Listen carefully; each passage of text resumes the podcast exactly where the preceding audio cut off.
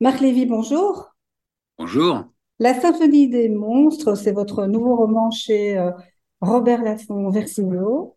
Euh, 25e roman.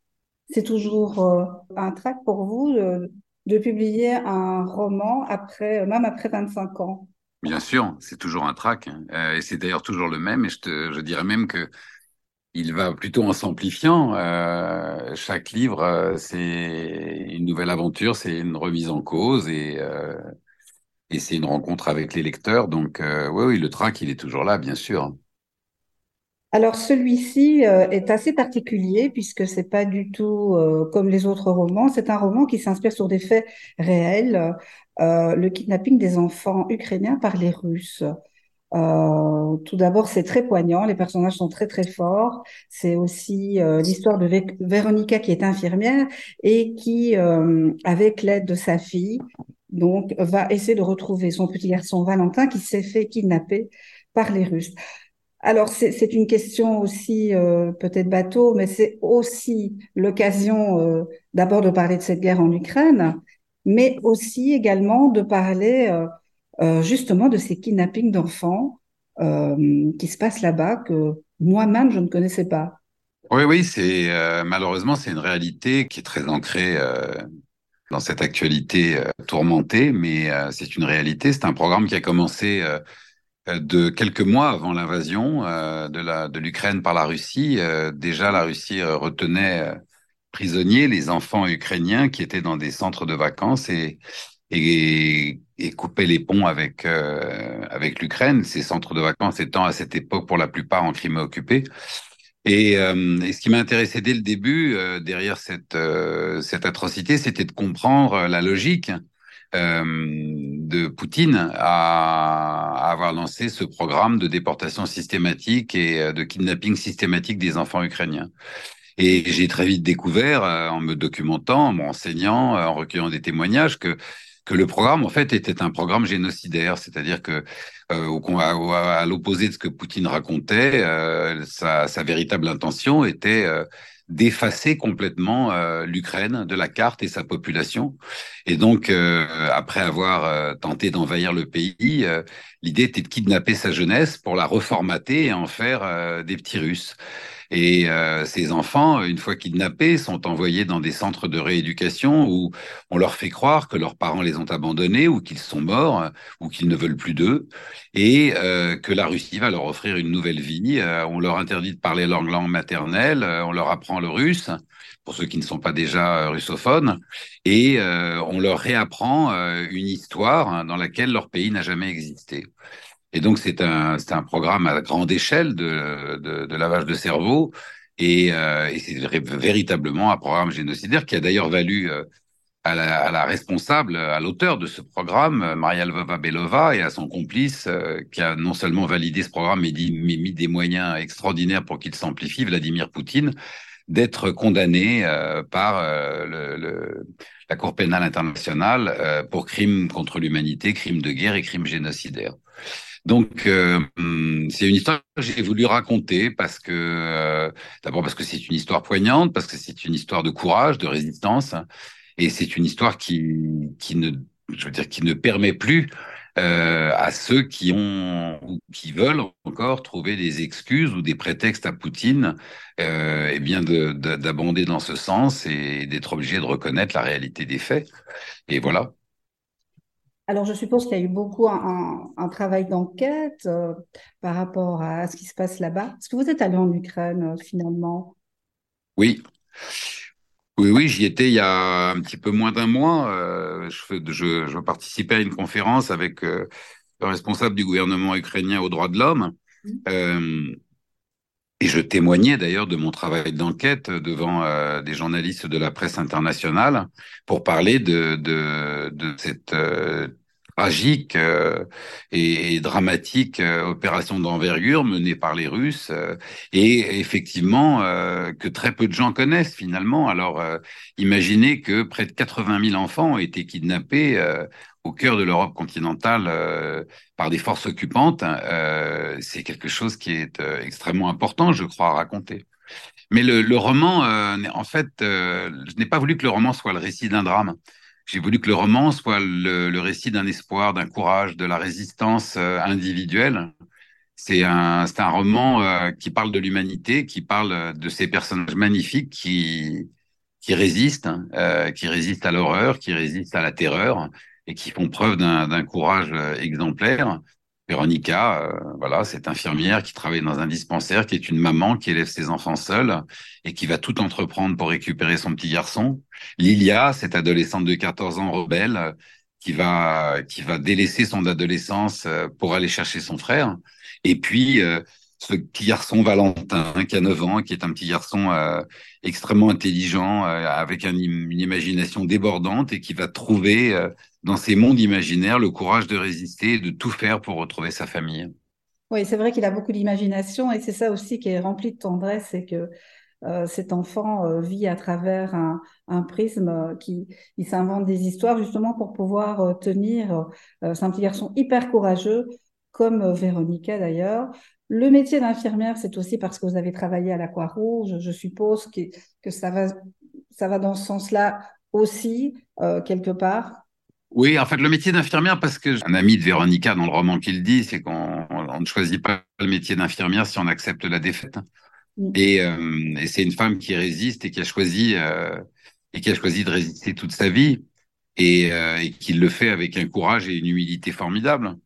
Et, euh, et oui, peut-être que mon passé à la Croix-Rouge a, fait que j'ai toujours porté une admiration sans borne euh, à ces héros du quotidien que sont euh, les personnels soignants euh, qui, qui, dévouent leur vie et leur nuit et leur week-end à sauver ou améliorer la vie des autres et qui le font avec une extraordinaire humilité et finalement une reconnaissance de la société qui n'est pas à la hauteur de leur engagement eux sociétal. Donc je trouve que ce sont des métiers magnifiques et admirables et et, hum, et elle porte euh, haut et fort euh, bah, la force de cette, de cette humanité qu'elle a en elle, quoi, et que, que j'admire et, qui, et que j'aime. Alors, justement, euh, c'est un thème qui vous est cher, puisque euh, dans Les Enfants de la Liberté, il était aussi question euh, de déportation. Enfin, j'aime pas non plus d'utiliser ce, ce mot-là dans ce cadre-ci, mais euh, ce sont des thèmes qui vous tiennent à cœur en fait. Le, le, le thème qui me tient à cœur finalement, c'est celui de l'engagement et de la et de la résistance individuelle.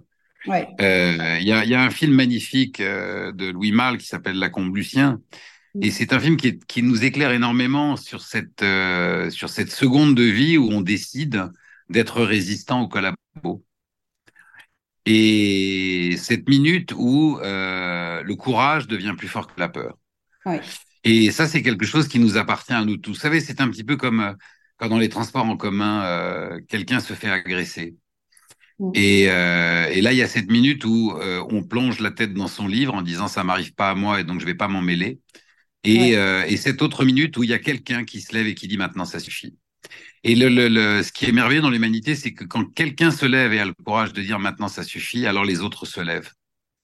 Et donc, euh, euh, quand on vit en dictature, parce que ce que je raconte euh, n'est pas seulement, je dirais, ne raconte pas seulement le, le, drame que vivent les Ukrainiens, mais aussi le drame que vivent les Russes, qui vivent sous la dictature d'un tyran.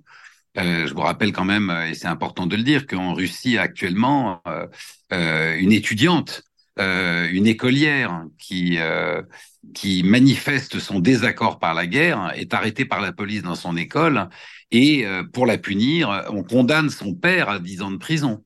Donc c'est important de, raconter, de rappeler que Poutine a installé dans son pays un régime de la terreur.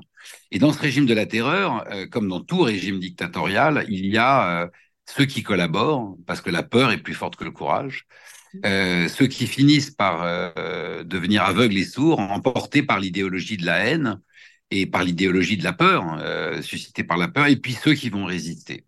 Et c'est ceux qui vont résister qui portent l'espoir. Et je crois que c'est vrai euh, dans toutes les sociétés. Et dans Les Enfants de la Liberté, je raconte le courage et l'utopie de ces jeunes qui, dès 1943, entrent en résistance, à l'époque où tout le monde monde que pense que tout est perdu et où beaucoup de gens euh, vont céder aux, aux, sirènes de la collaboration parce que la peur les fait rentrer dans le système. Et puis, il y a ceux qui vont résister. Et c'est ceux qui vont résister qui vont garder, qui vont être les gardiens de l'humanité jusqu'à ce que le bien triomphe du mal.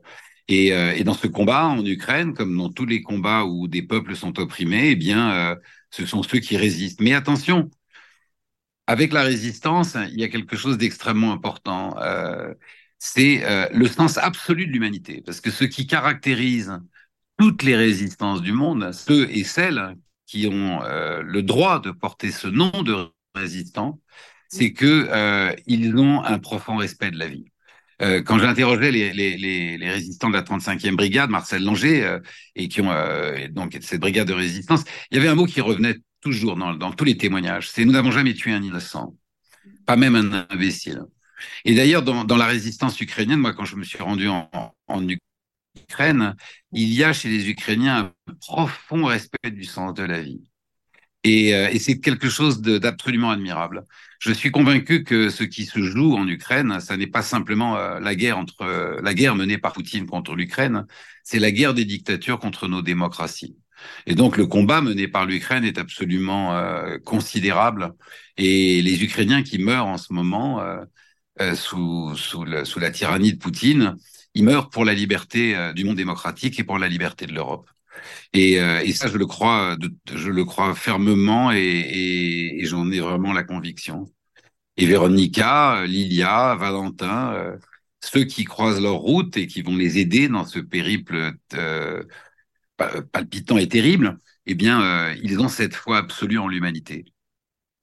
Alors justement, par rapport, euh, puisqu'on parle de la Russie, par rapport à vos lecteurs russes, vous, vous êtes publié dans différents, enfin en tout cas traduit dans différents pays du monde. Euh, est-ce les lecteurs russes, par exemple? Alors oui, bien sûr. Alors écoutez, euh, j'ai la chance d'avoir en Russie un très grand lectorat. Et, euh, et, si, grâce à mon éditeur qui est en exil, les précédents romans, et y compris Noah, qui dénonçait déjà et qui annonçait malheureusement mm. les, les, projets de Poutine, euh, a réussi à passer à travers les griffes de la censure, il va de soi que euh, celui-là euh, n'allait pas le passer. Alors on a pris une décision qui a été de traduire le roman en russe et de le rendre gratuit, enfin public et, et gratuitement sur Internet. Et, et je, je, le fais parce que ça fait partie de ces, je dirais, de ces petites actions de résistance. Vous voyez, je crois que si beaucoup de jeunes Allemands avait lu euh, entre 1933 euh, et 1939 euh, des romans qui racontent ce que vivait la souffrance des premières victimes des nazis.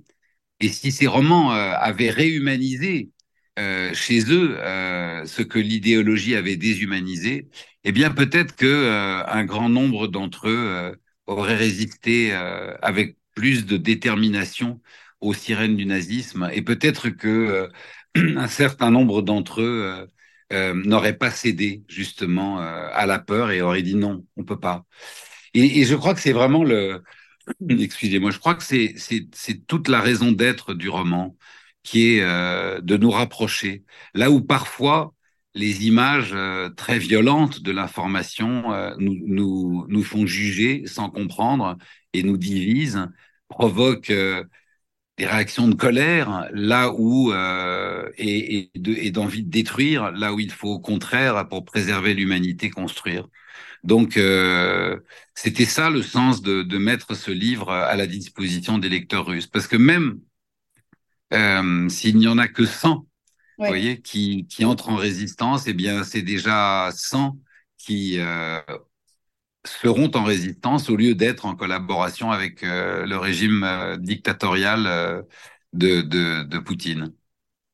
Alors les neuf, ils reviennent d'une façon plus discrète, mais ils sont quand même là. C'était aussi très important pour vous de les remettre après les trois tomes, les, la trilogie, Et, de les remettre un écoute, peu de service? Oui, c'est c'était en fait, c'était d'abord c'était une envie et puis c'est arrivé euh, comme une évidence, c'est-à-dire que ce qui caractérise euh, les, les, les, neuf personnages justement de la trilogie des neuf, c'est que euh, ce sont des résistants. Ce sont des lanceurs d'alerte. Alors, euh, je l'avais pas prévu quand j'ai commencé, mais l'un d'entre eux euh, vit à Kiev. Et donc, euh, bah, évidemment, il est au cœur. Il est au cœur de ce conflit, il est au cœur de cette situation, et donc il est là dans le roman. Euh, D'abord, j'avais envie de les retrouver. Alors, comme vous le dites, ce ne sont pas les personnages principaux du roman, mais on les retrouve, et euh, trois d'entre eux vont jouer un rôle extrêmement important dans cette histoire, euh, en venant prêter main forte à Valentin et à Véronica et à Lilia. Ma dernière question, Marc, c'est par rapport donc au personnage de ce petit garçon. Est-ce qu'il y a beaucoup de vous dans ce petit garçon? Oui, bien sûr qu'il y a beaucoup de moi dans ce petit garçon, comme il y avait beaucoup de moi dans le petit garçon du voleur d'ombre. Il y a beaucoup de moi parce que c'est un petit garçon qui a du mal à parler finalement, enfin qui ne peut pas parler euh, et, qui écrit ses émotions euh, au lieu de au lieu de les exprimer avec des mots.